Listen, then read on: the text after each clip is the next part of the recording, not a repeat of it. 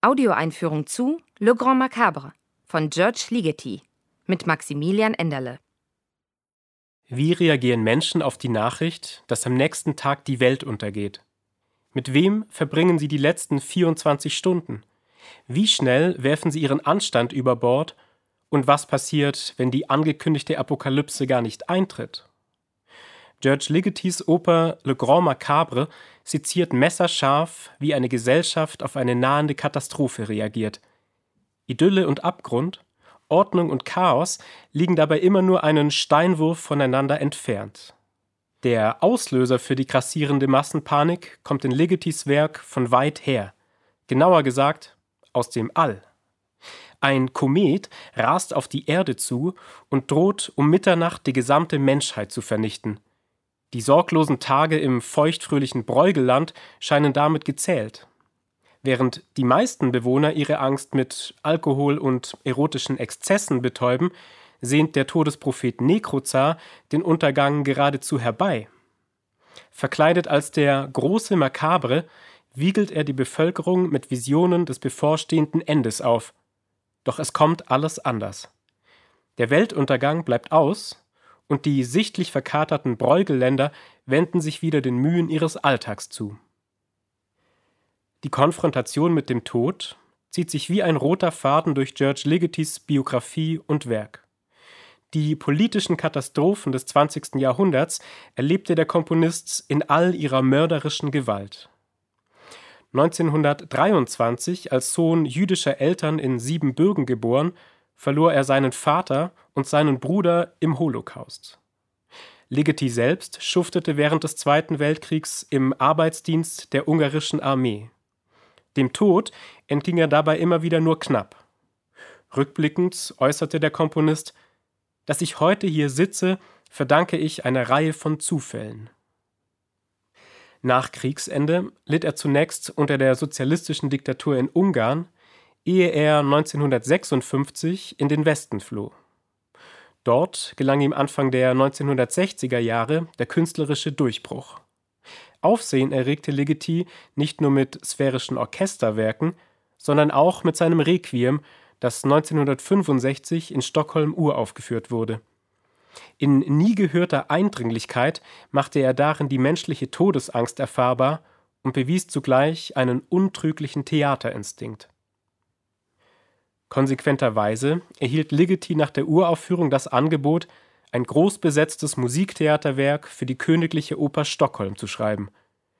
Anders als noch in seiner Kurzoper Nouvelle Aventure bevorzugte er eine dramatische Handlung als Gerüst seiner Neukomposition.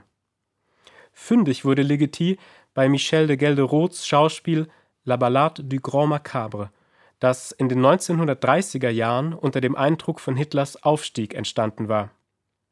Gemeinsam mit seinem Librettisten Michael Meschke, dem damaligen Direktor des Stockholmer Marionettentheaters, spitzte Ligeti die Vorlage sprachlich effektvoll zu. Schlagkräftige Dialoge treffen auf aberwitzige Silbenketten, kindische Abzählreime auf erotische Poesie und vulgäre Wortspiele auf verfremdete Bibelzitate. Den Treibstoff der Oper liefert Ligetis Partitur. Nichts weniger als die totale Verschmelzung von Bühnengeschehen und Musik schwebte dem Komponisten vor.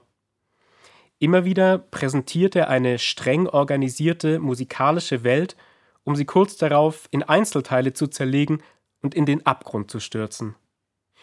Auf den Kopf stellt Ligeti auch den Aufbau des klassischen Sinfonieorchesters. Ein üppiger Schlagwerk- und Bläserapparat steht einer verhältnismäßig kleinen Anzahl an hohen Streichern entgegen. Dementsprechend eigenwillig wirkt das Klangresultat, das Ligeti als gefährlich, bizarr, übertrieben und ganz verrückt beschrieb.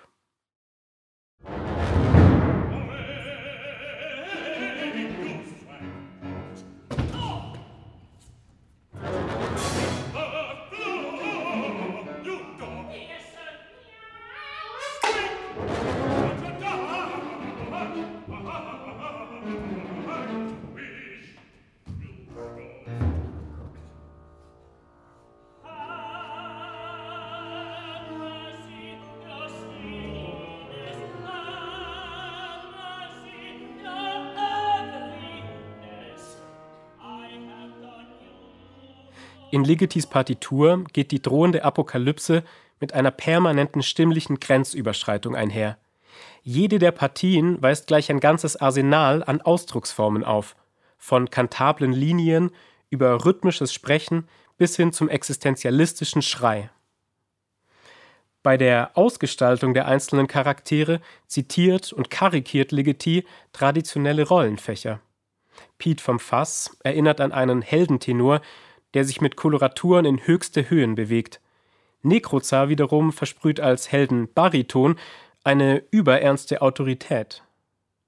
Besonders exponiert ist der Chef der Gepopo, eine Partie für Koloratursopran, die mit ihrer Vokalakrobatik auf Mozarts Königin der Nacht anspielt.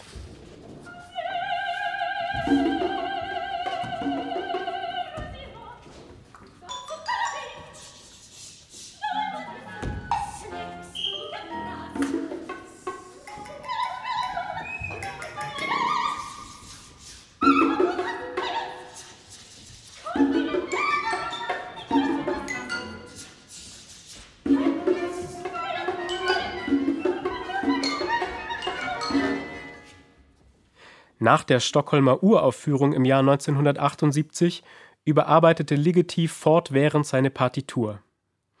Die revidierte Fassung von 1996 gleicht einem Vexierbild, das ständig von einem Extrem ins andere kippt.